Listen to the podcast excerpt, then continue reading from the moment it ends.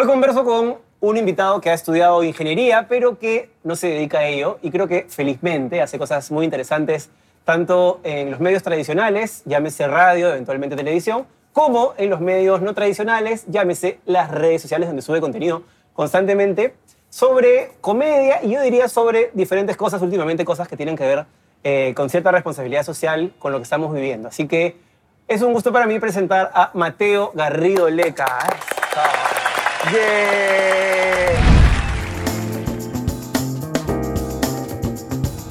Soy Jesús El Zamora y esto es La Banca. Auspiciado por Cambista, la primera casa de cambio digital del Perú. B89, el bienestar financiero que mereces. Aloft Lima Miraflores, marca del portafolio de Marriott International. ¿Cómo estás, compadre? Emocionado, De verdad. te lo juro. Qué lindo. Porque este, te juro que yo veía a veces la banca en... Yo me mudé hace año y medio. La veía cuando vivía con mi vieja. ¿Cuántos años tiene el programa? ¿Tres años? Eh, sí, más o menos, tres años. Empezamos en el 2018, ¿no? Sí. 2018 Ya. enero, sí. Ya, tres años. Y no me acuerdo cuál primero. Fácil la de Jefferson, no sé, ¿no? Pero algoritmo de YouTube, el siguiente, el siguiente, el siguiente, el siguiente. Y era como... Nos ves una vez y te cagaste porque ahí Jesús, tendremos. para, son las 3 de la mañana. Tengo que trabajar como ingeniero todavía, Qué, para. qué lindo lo que me dices, me emociona este, mucho. Y me emocionaba pensar que algún día, dije, algún día Jesús me va a invitar cuando haga algo importante. No sé qué será ni cuándo lo haré, pero Jesús me invitará algún día. Bueno, tú sabes que mi primera pregunta tiene que ver con eso. Eh, creo que en algunas entrevistas te he escuchado o te he escuchado en algún lugar decirlo, que creo que el tema de que tú te sientas comediante llega con el paso del tiempo. Yo lo digo porque a mí me pasó que yo hacía trucos de magia al inicio y no me sentía mago, estaba muy lejos de sentirme un mago, pero simplemente hacía trucos de magia, sabía 4 o 5, cobraba mi, mi mini show y me sentía bien. Recién me sentí mago, artista mago, como dos años después. Creo que tu proceso como comediante ha sido igual, ¿no? Cuéntame. Sí, eh, ¿Cuándo te sentiste comediante? al- como al quinto año. Imagínate, qué loco. Sí. O sea, empiezas, no es que tú llevas un taller y sales del taller con tu Título diplomado de- en comediante, ¿no? No sales así No a- existe esa legitimización. No, pues, entonces creo que uno se empieza a sentir, primero que hay un respeto hacia, el- hacia los colegas comediantes, hacia la profesión, hacia la trayectoria, hacia quien te enseña, hacia quien, quien dignifica la- eh, el oficio de comediante. Y, este, y luego también hay una especie de respaldo del público. Yo empiezo a sentirme comediante cuando ya no eran mis primos y mis tíos los que iban al show, ¿no? Cuando alguien pagaba plata y se satisfacía con eso. Y, y más que pagar la plata, porque muchos shows inicialmente eran en conjunto, ¿no? Carlitos Palma, Claro, eh, claro, Walter claro. Chubio y Mateo. Este, Gachi, Rodolfo y Mateo. Entonces, eh, yo no asumía que la gente iba por mí, sino asumía que la gente iba porque el show era bueno. Pero cuando al final del show gente que tú no conoces se despide diciéndote, oye, me encantó tu trabajo, oye, me gustó mucho, oye, ¿dónde te veo? ¿Dónde estás? ¿En qué programa? Y yo, no, nada, yo estudio en la universidad todavía, señor. No, no nada. Pero dices, man, ya, fácil, ya soy un comediante, ¿no? Fácil, hay- o sea, le está gustando a gente que yo no conozco. Entonces, ya no me lo están diciendo mis amigos por compromiso o mi familia porque me quiere y me quiere apoyar, sino que ya hay una valoración de mi trabajo. Entonces, ya con todo ese tiempo, este, empiezo a pensar yo, al tercer o cuarto año empiezo a pensar en hacer un unipersonal. Que para mí un unipersonal es distinto a un especial de stand-up. Un- Pongamos el especial, es un compilado de una hora, ¿no? O sea, chapa los mejores chistes que tengas por ahí Correcto. y haces un compilado. Un unipersonal creo que tiene un es mensajito. una estructura propia que tiene una vida propia que es ese unipersonal, ¿no? No es que puedas chapar el chiste que funcionó en el 2017, en el No. 2015, sino que haces todo una, un hilo conductor. Un hilo conductor y, y- y trata por lo menos de dejar algo. Claro. Para bien o para mal, deja un mensajito, ¿no? No, no es un set de chistes de, Correcto. una hora de como Rolling Stones, que el uno va a ser el chiste del caballo, el dos el chiste de Jesús, el tres el de la banca. No, o sea, hay una estructura, ¿no? Y, Entonces, y en esa línea, ¿qué tanto te importa como comediante lo que la gente piense de ti?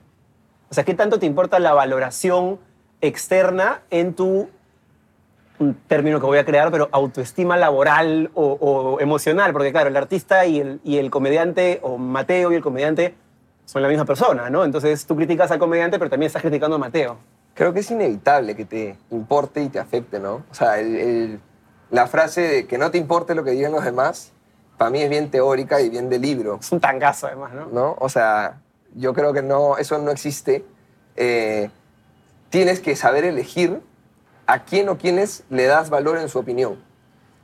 Eh, de hecho, alguna vez, antes de entrar a, a quién yo valoro en, en su opinión, eh, cuando iba al psicólogo por todo el tema de redes y demás, que fue lo que me llevó un poco a, a ir, este, yo fui porque no sabía cómo manejar el tema de- del bullying en redes sociales o las burlas hacia mí y demás, ¿no? No te enseñan en ninguna academia ni escuela y es algo que con esos tiempos no me extrañaría que mañana alguien te tire un curso de esto, ¿no? Porque realmente Podría ser.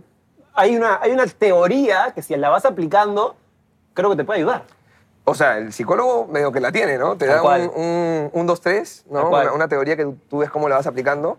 Y, este, y me dice, ¿pero tú te quieres o no te quieres? Y digo, yo me quiero, yo siento que soy un tipo bueno, soy de puta madre, soy buena gente y soy simpático. ¿Y por qué crees que eres buena gente? Porque mis amigos me lo dicen y porque en cada reunión que voy mis patas siempre quieren que yo esté y porque mi familia me lo dice. Entonces tú no te quieres. ¿Pero cómo que no me quiero? Tú no te quieres. Hay un rollo de autoestima. Hay un rollo de que tú crees que te quieres porque el resto te acepta, porque el público se ríe, porque tus amigos te piden.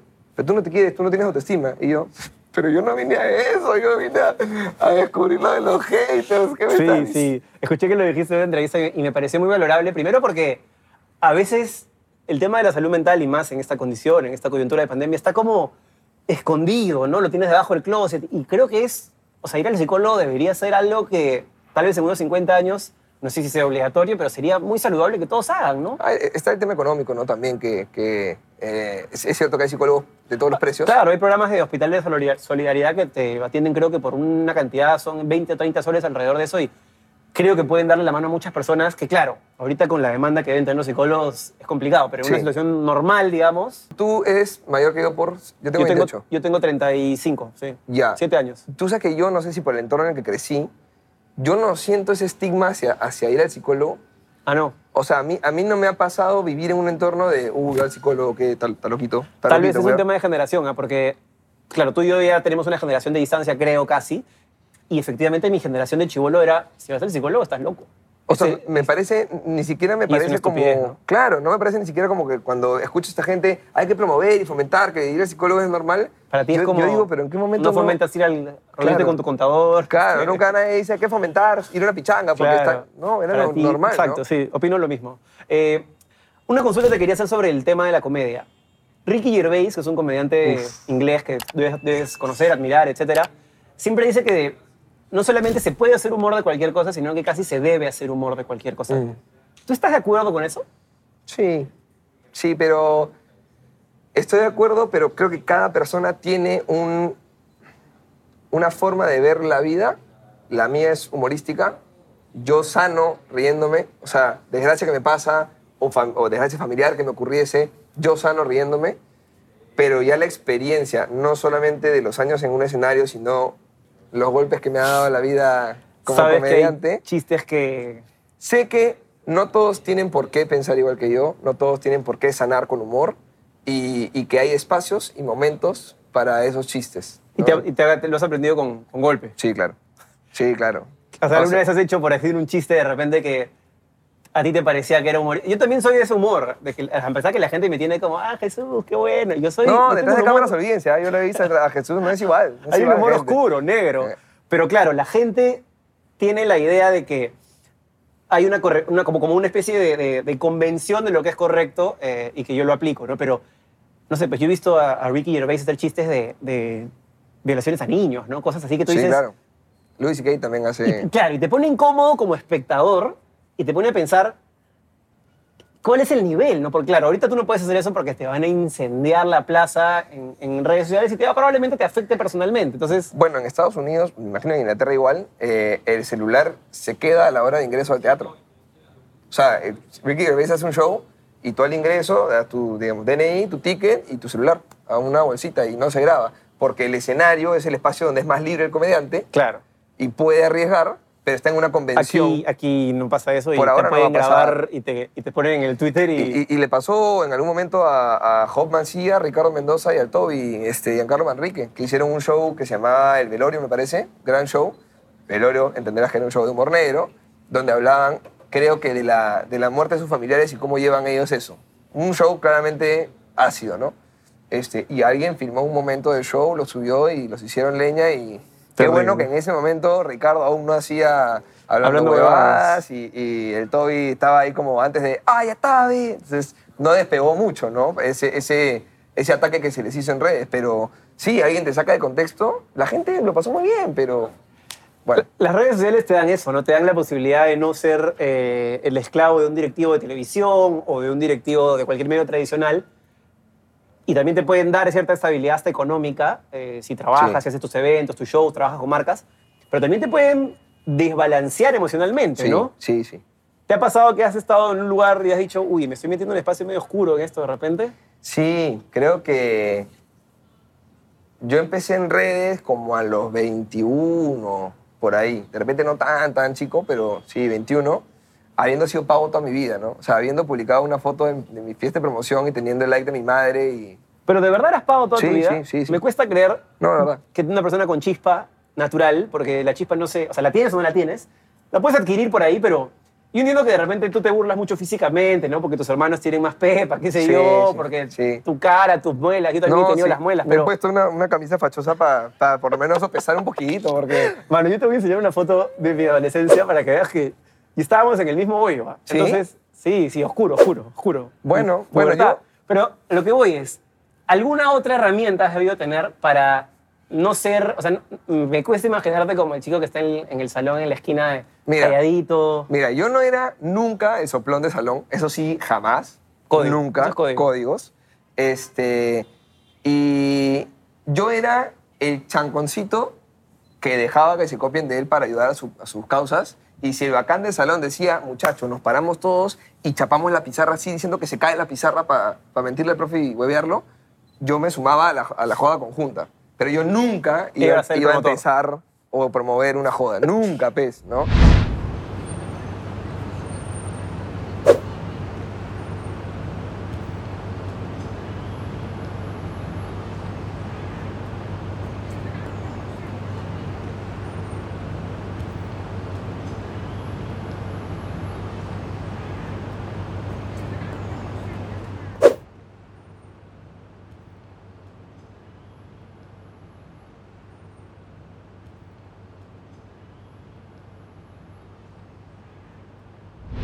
Eh, digo, no era popular en la promoción, me costaba tener amigas. Am- Yo tuve pre, pre, prom, ¿no? A los 15 años, invité por Messenger a una chica que no conocía mucho. Este, Complicado. la eso. chica terminó chapando con otro chico de promoción. ¡No! Este, ¿De verdad? Sí, Ese es fue. el titular de la entrevista. Sí. Gracias por regalármelo. De nada, de nada. Eso sí nunca ha salido, creo. Hermoso clickbait. Hermoso. Pre, pre, y se chapó a otro. Sí. Y tu pata, poco código, ¿no? No, yo ya paré con otras chicas que habían ahí, que, que conocía más. O sea, las pocas amigas que tenía ya las habían invitado. Entonces ya no me quedaban O opciones. sea, tu, tu, digamos, tu éxito eh, con el sexo femenino ha sido entrada a tu adolescencia, adultez. Yo he chapado a los 20. Primer beso. A los 20. Mi primer beso que vale, ¿no? El beso de borracha ha habido, pero, Claro, pero claro. Ella, ella no quería, ¿no? Era Claro. como, beso, ella, no, no, no, no. Pero cayó acá, pero cayó acá. Sí, es, es para mí. Es para mí. Gil, es para mí. Creo que estoy, creo que estoy yo, creo que estoy yo. Este, Terrible sí. beso de botella borracha, me Terrible. ha pasado. Y, y sí, es una experiencia que... Mi éxito con las chicas llega cuando, eh, o sea, éxito entre comillas, pero digamos, mi, mi- mi poder hablarle a una chica y sentirme con confianza Eso es éxito, claro. llega de alguna manera cuando empiezo a caer en cuenta que yo autobuleándome de feo, de idiota, de flaco, de dientón, de lo que fuese, Qué la, bestia, la ¿no? gente se reía. Es un consejo tan importante. A mí me lo dio Adolfo Aguilar en la tele abierta y se lo agradeceré toda la vida porque uno no lo entiende. De repente no sé si a ti alguien te lo dijo o tú lo dedujiste con la experiencia, pero es muy importante eso, ¿no? Mira, te digo, mi primer chapa a los 20, yo llevo el taller de stand-up a los 18 años, mi primer taller. Y la primera regla del stand-up que nos dicen es que cuando uno sube a un escenario, tú estás en un estatus mucho más alto que el resto, ¿no? Tú estás con un micrófono, tú estás con luz, estás en una tarima. Tal cual. Y la gente están todos callados mirándote. Entonces, la primera regla para romper el hielo con esa gente es bajar tu estatus, es hacerte normal entre, entre el pueblo o el público, ¿no? y como físicamente no puedes bajar, no puedes apagar la luz ni quitarte el micro, te, te pegas y, y vas demostrando, no soy perfecto, no soy tan, tan guau, soy feo, no, me, no chapo, este, ni sé lo que es tener relaciones. Ojalá lo descubra algún día. ¿no? a decir no chapo, no cacho, y sintió, sintió. Sí, sí. Estamos en un hotel elegante, hay que, hay que guardar las composturas. Gracias, Aloft. Este, Pero entonces empiezas a golpearte ahí y la gente se reía. Y cuando yo veía eso en el escenario y luego lo aplicaba en mi vida, decía, ok, soy, soy chévere, esto es Claro. chévere, pero yo gano seguridad con el stand-up. Entonces es muy difícil que hoy, por más que los comentarios me tumban emocionalmente de vez en cuando, es muy difícil que yo dude De mi tu- capacidad de comediante. Correcto, correcto. Porque Y- son muchos años viviendo y pudiendo vivir de eso. Y otra cosa que también te cae por añadidura, yo siento que, que tú tienes que por ahí ir probándole a las personas que tu apellido es solamente un apellido y no es una carga ni ideológica ni de manera de pensar.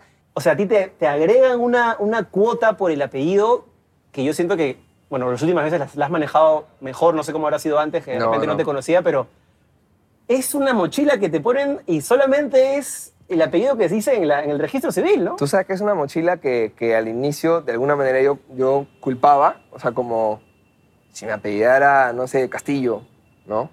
Podría vivir más tranquilo. en- González, Pérez, No importa, que ¿no? sea.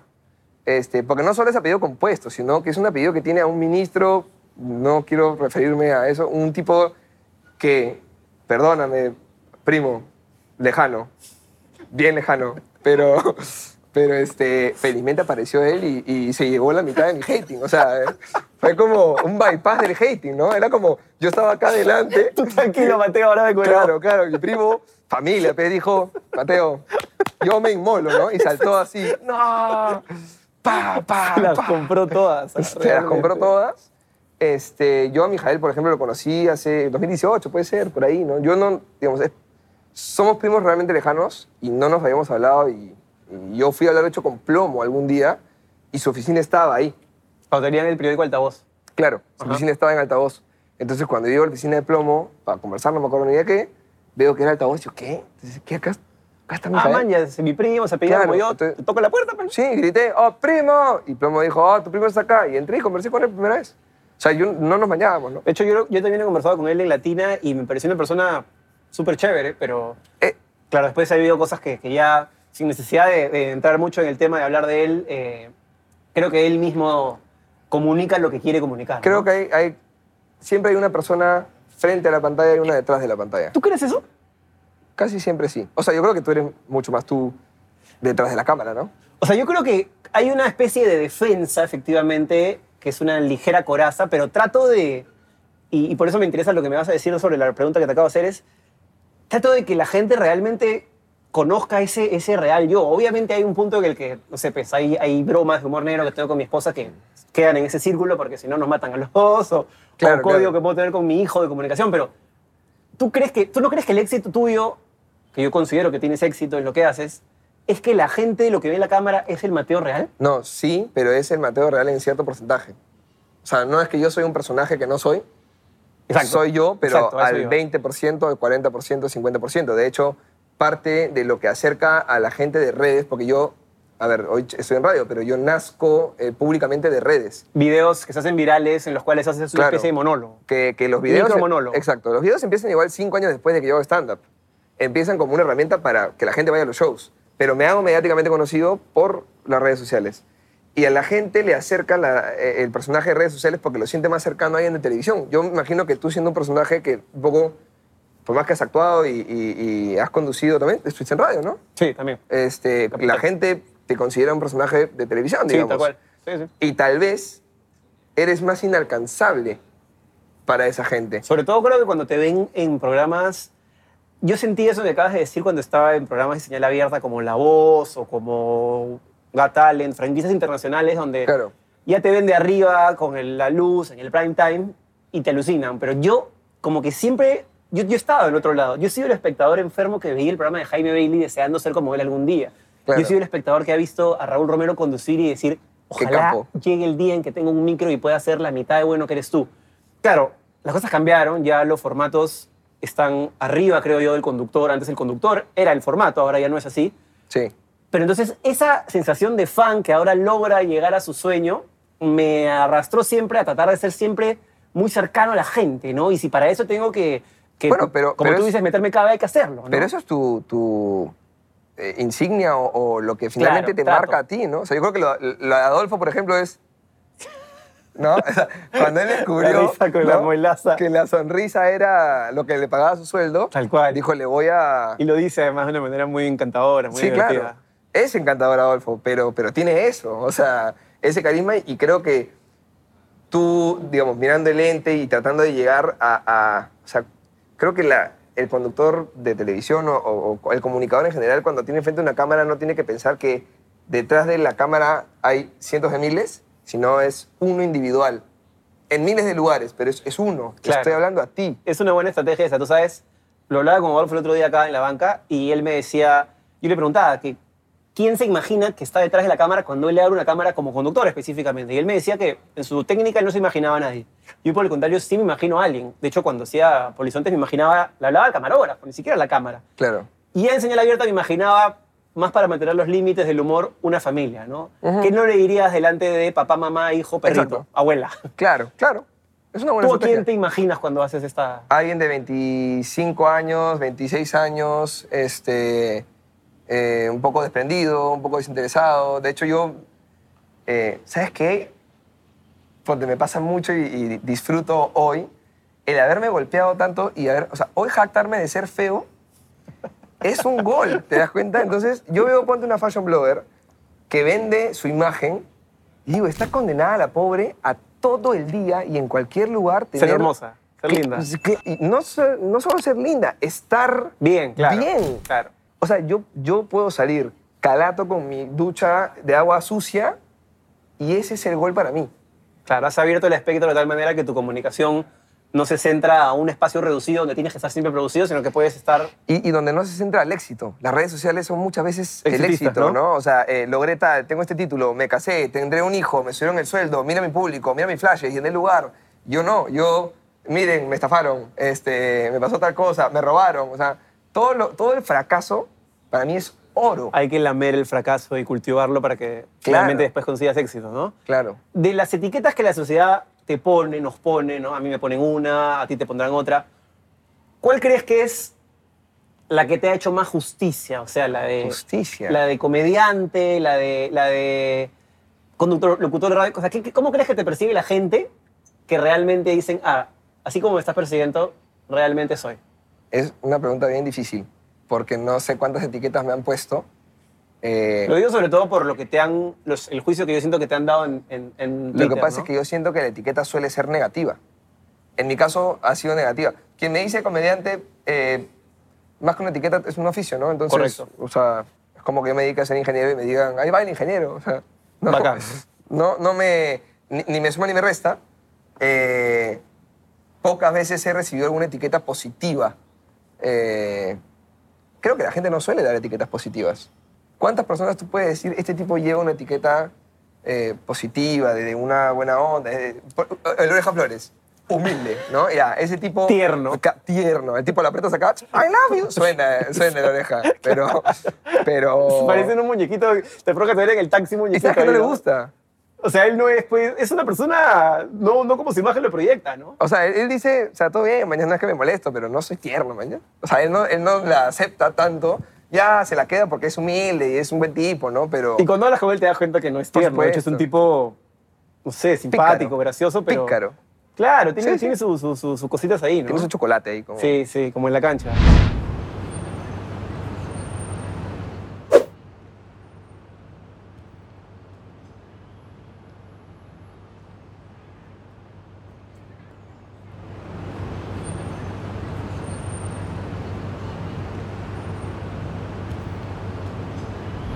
¿Qué crees que el fútbol nos pone a ciertas personas que nos permite estar en el lado más primitivo y tribal y muchas veces muy alejado de la racionalidad, pero que tenemos como una carta libre para hacerlo durante ese momento? ¿Por qué crees que sea eso? Porque creo que es algo que todos hemos vivido. O sea, mi hermano es surfer, por ejemplo, y a él le cuesta entender cómo es que un espectáculo futbolístico es tan masivo y un espectáculo de surf, de repente en Australia, pues tiene, convoca a 20.000 personas en la playa y la gente se mete en un juergón y es un vacilón y es un evento deportivo y aquí pues tienes a Amarillo en ola y la gente cae todo a mi lado, o sea, no, no le dan bola.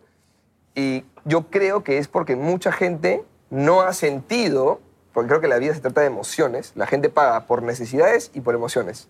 Pagas por comer, por tener salud, por un techo, y pagas por emociones, por ver una película, por disfrutar un concierto, por reírte un rato, por, por conmoverte. Entonces creo que la gente, por ejemplo, en el surf, en este país, son mucho menos la cantidad de personas que se han parado en una tabla a sentir la adrenalina de bajar una ola y, y el viento que te cae en la cara.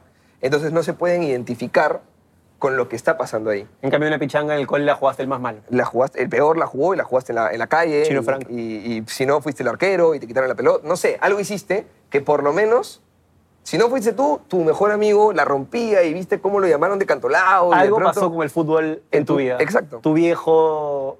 Entonces, que no, ¿no? Te puedes identificar de algún lado, siempre hay una historia que va a estar relacionada al fútbol. Y, este, y finalmente es emocionante, ¿no? O sea, el fútbol es más allá del deporte, es, es el color que se ambienta, las historias que se generan, es el oreja Flores iba desde su casa dos horas en micro, se bajaba, caminaba a pie sobre carbón caliente y vidrios y llegaba al Es estadio sin chipunes, ¿no? Y jugaba con los pies cortados. Entonces, toda esa... Qué loco el ícono que puede llegar a ser un futbolista, ¿no? Es algo que, o sea, difícilmente otro oficio puede lograr, ¿no? Eh, O sea, creo que un, un gran actor, ¿no? O sea, de estos así in- in- internacionales. Pero yo creo que si la gente le pones, no sé, el máximo cantante, llámese, no sé, cada quien pensará, ¿no? Llámese un Gianmarco, un Carlos Alcántara o un Pablo Guerrero, la gente chapa a Pablo Guerrero, creo, ¿no? Interesante Eh, hacer esa encuesta, ¿no? Pero, pero Chapa Paolo porque es nacional, ¿no? O sea, es, ah, es- claro, futbolista, pero hablo siempre peruano, ¿no? En Sí, este caso, claro. sí. O sea, eso es por eso yo soy más hincha de la gente, a veces me, me tira perro por eso, pero soy más hincha de la selección que, del- que de la U, por ejemplo. Ah, sí. Sí. Ah, en cuanto a la pared te iba a preguntar eso, pero le has adelantado la respuesta. Interesante. O Porque- sea, ¿preferirías que Perú gane un mundial que la U gane la Copa Libertadores? Sí. Man, Sí, porque era más hincha pasional y m- más chico. Ya no lo soy, tal vez porque estudié un poquito de periodismo deportivo y me enteré todo lo que hay adentro, tal vez porque estoy más metido en el medio y conozco la cochinada y la cutra y demás, y, y el, el hincha irracional. ¿Y sientes que los de Perú es un poco más unidad, Sí, más, más, más sí, limpio? me da ese feeling, ¿no? He estado dentro de la barra y me he abrazado con, con chicas, señores de 80 que están al lado mío y que, y que ese bombo te mueve la emoción. o Sí, sea, hay, algo, hay algo especial en Perú. sí, hay mística. Igual yo creo que preferiría que Alianza campeone de la Libertadores. Bueno, están lejos. Está bien, te la dejé picando para que... Está bien, está bien. Perdonen, amigos. Es para Jesús, no para ustedes. Claro, este... No, ya fue la entrevista. A partir de aquí, si había ganado algún respeto, aquí, ¡pum! Se va al piso. 50%, la mitad Chao. más asunto, la mitad más asunto. Chao. Este, ¿Qué tal la convivencia? Es una experiencia que has, tengo entendido, experimentado ¿Ahorita? en pandemia, además, ¿no? O sea, Que yo le tenía- agregar un- unas cositas de, de- de pimienta y de sal. Yo tenía un mes de relación. Y Vizcarra dice 15 días de cuarentena. Y le digo, amor, 15 días no nos vamos a dejar de ver. Van 10 meses. ¿Y qué Sí. tal eso? Porque a mí me costó mucho la primera experiencia de- de convivencia y creo que es algo que te desordena de alguna manera, ¿no? Yo siento que soy muy paciente en general y, y tengo la suerte de, de tener una pareja que también lo es, muchísimo, muy comprensivo. Además que trabajamos en un rubro similar, digamos, Ujú. artístico. Entonces, si yo conviviera con alguien que, por ejemplo, trabaja en el rubro de oficina, yo a veces, te digo, antes de venir acá tenía un, un evento que hacer. Entonces, de 11 a 12 yo necesito que se callen en la casa y Correcto. poner mis luces, mis cosas y que no haya movimiento para hacer... Entonces, ella entiende y luego ella en la noche dicta sus clases de 7 a 9 y yo estoy de 7 a 9. Claro, tienen se- oficios similares, entonces se... Claro, nos, nos, compenetramos en ese sentido. Eh, no me ha costado mucho la convivencia. eh, ella la rompe cocinando y le encanta, y yo me dedico a limpiar. O sea, hay ese balance. Este, Es muy diferente vivir con tu novia a vivir con un amigo, ¿no? sí, claro, viví con un amigo dos semanas y nos enamoramos los dos y pandemia. O sea, teníamos cada uno un mes de relación y nos mudamos cada uno con su pareja hasta hoy. Y, este, loco eso. y ya, ¿no? Y, y sí es diferente, no viví mucho la experiencia del roommate, pero creo que sabemos respetar el espacio del otro, sabemos respetar además que durante el día no hay que estar así, ¿no? O sea, Hay cuando ella se me acerca, digo, no, importante. COVID, COVID, aléjate, COVID. Este, sacas, sacas el virus ahí. Saca la mascarilla, ten cuidado. Vengo a la radio, vengo a la radio. este, no, pero tenemos el momento en la noche. El momento de los 12 es de 10 de la noche a 12. Ahí estamos juntos para conversar, para ver una película, para jugar algo. Lo Para que jugar a sea. Alaska. ¿A jugar a las A las cachaditas. Me agarró, me agarró. No pensé que venía de un tipo tan correcto como Jesús de Zamora. No, aquí, aquí, salgo, mi- aquí saco mi basura, bueno. Sí, sí, obviamente para jugar a eso también, a las tumbaditas, ¿no? Sí, sí, sí, sí. Escúchame, ¿te ves siendo padre? Ahora, no necesariamente porque estés conviviendo, pero me, me- me interesa Sí, la paternidad en tu cabeza. sí, y regreso al fútbol, ¿ah? Me veo siendo papá de un chivolo y llevándolo al parque a jugar y patear. Y, o sea, tengo, esa, tengo ese recuerdo de mi viejo, tengo las ganas de enseñarle a montar bicicleta y todo. Sí, tengo esa, esa figura, pero tengo mi, mi carrera profesional ahorita en prioridad. Proyecto unos años todavía. Sí, sí, o sea, quiero hacer cosas. No sé cuál es el techo en Perú, digamos. No estoy diciendo que me sienta cerca, pero este, quiero lograr, quiero retarme a hacer cositas fuera, a, más que por trascender, es porque sientes que avanzas, ¿no? En una línea de carrera corporativa, digamos que están más claras las metas. Tal cual. Hay, hay que llegar a ser gerente. o- ascender, seguir, ¿no? No sé. Pero en esta vida artística es como, ahora, ¿qué te provoca? todo es más gaseoso. O Sí. Me encantaría, por ejemplo, ser gerente deportivo de la selección o de, o de la U en algún momento. Ah, sí. O de algún club en el país, ¿no? Pero sí, es una meta. Me encantaría... Ah, una meta, o sea, no es como algo tan idílico. No, sí es una meta, pero a 15 años. Cuando me harté de la, de la cámara, de la pantalla, eh, de hecho, estuve a punto de meterme a un curso de Comebol. Y dije, no, porque si voy a echarme esto en 15 años, ahorita este conocimiento hoy va a ser claro. desactualizado después, mejor me lo aguanto, ¿no? Muy bien. Tengo ganas, sí. La última pregunta que le hago a todos mis invitados ya la he hecho, gracias a Dios, con más de 60 Me personas. había y- olvidado esta pregunta. Y cada... Dios. si eres en la banca ya sabes que te voy a preguntar. Eh, ¿Cómo te llevas con la idea de la muerte eh, propia, evidentemente? ¿Y qué crees que hay después de ella? Es loco porque me he hecho yo esta pregunta viendo la banca en el 2018. Me he hecho yo esta pregunta viendo la banca en el 2019 y la respuesta siempre cambió. Este, hoy no le tengo miedo a, a- a la muerte, le tengo miedo al proceso de muerte. Me da miedo eh, que sea largo, me da miedo que sea sufriendo.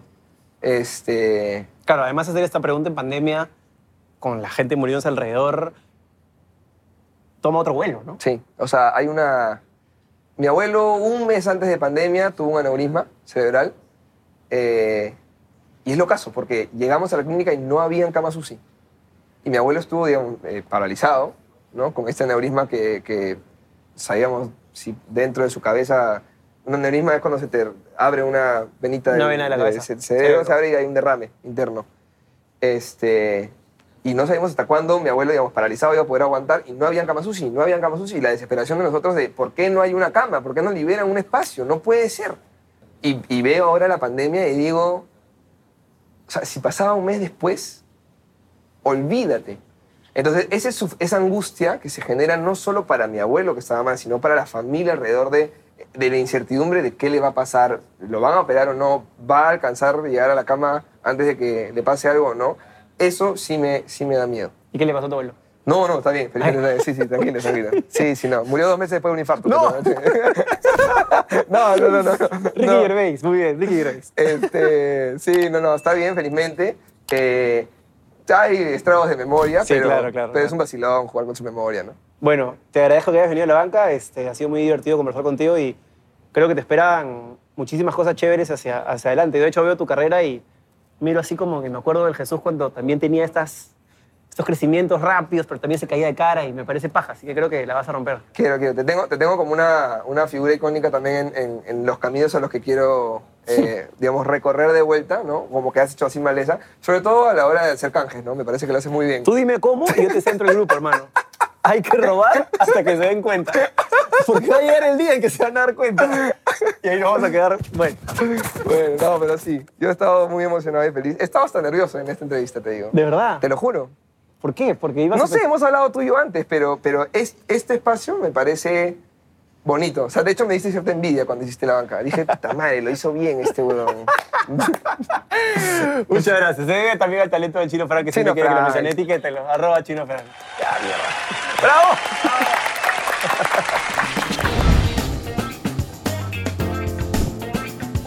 Esto es Contra la Pared. Presentado por Cambista, la primera casa de cambio digital del Perú. Contra la pared, con Mateo Garrido Leca.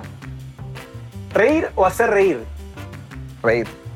¿Pedir delivery o cocinar? Cocinar. ¿Twitter o Instagram? Ah, Instagram. Para gilear, ¿yo voy o yo espero? Yo voy. ¿Mujeres mayores o mujeres menores? Perdón, yo voy, me chotean, regreso y voy, me chotean, regreso y voy, y así. Hay que así, seguir contra yendo. la pared, contra la pared, pa, pa. ¿Cuál más? ¿Mujeres mayores o mujeres menores? Te pasaste, te pasaste. La edad es. ¿Qué es la edad? Complete usted la frase. Mi jugador favorito de fútbol es. Ronaldinho. Antes, ¿te parece un poquito alucinante? Sí, Antes de acostarme, yo siempre. Leo Twitter. El Perú siempre será. Hermoso. En 10 años yo estaré. Se me ocurrió algo, pero debería decir otra respuesta. Manéjala. En 10 años yo estaré haciendo show en el Improv de Estados Unidos, pero pensé yo estaré cachando. ¿Qué es peor en una cena con tus suegros? ¿Tirarse un pedo o un chancho? Chancho, chancho. Y finalmente, venir a la banca ha sido. Un placer. ¡Eso! Ay, Este programa fue grabado en el Hotel Aloft, Lima Miraflores. Bioseguridad en la grabación. Somos un equipo muy reducido para la grabación. En todo momento mantenemos el distanciamiento social y seguimos los protocolos de bioseguridad. Nos realizamos pruebas periódicamente. Usamos correctamente la mascarilla. Solo al momento de la entrevista, el presentador y el invitado se la quitan manteniendo el distanciamiento social. El área de grabación es al aire libre y es constantemente desinfectada. Somos muy precavidos y protegemos a todas las personas involucradas. Ojalá hayan disfrutado del programa y estén a salvo. Ya, ya. Grabando, 3, 2, 1. Ay, yo pero quiero filmar, ¿no se puede? No se puede filmar acá. ay. Esto fue La Banca con Jesús Alzamora. Auspiciado por Cambista, B89, Aloft Lima Miraflores.